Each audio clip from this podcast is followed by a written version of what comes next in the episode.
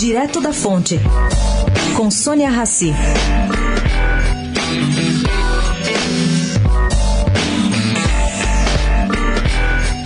Enquanto o prefeito João Dória prepara sua saída da prefeitura no dia 6 de abril, o seu vice e secretário da Casa Civil, Bruno Covas, faz maratona entre os 44 vereadores da base aliada na Câmara, vendendo a nova proposta de Previdência Municipal.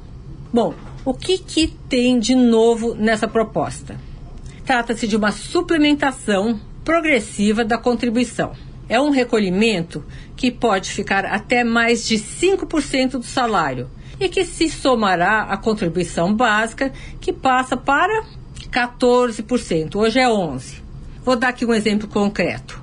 Uh, em um salário de R$ 6.600, o servidor pagará 160 reais a mais de contribuição.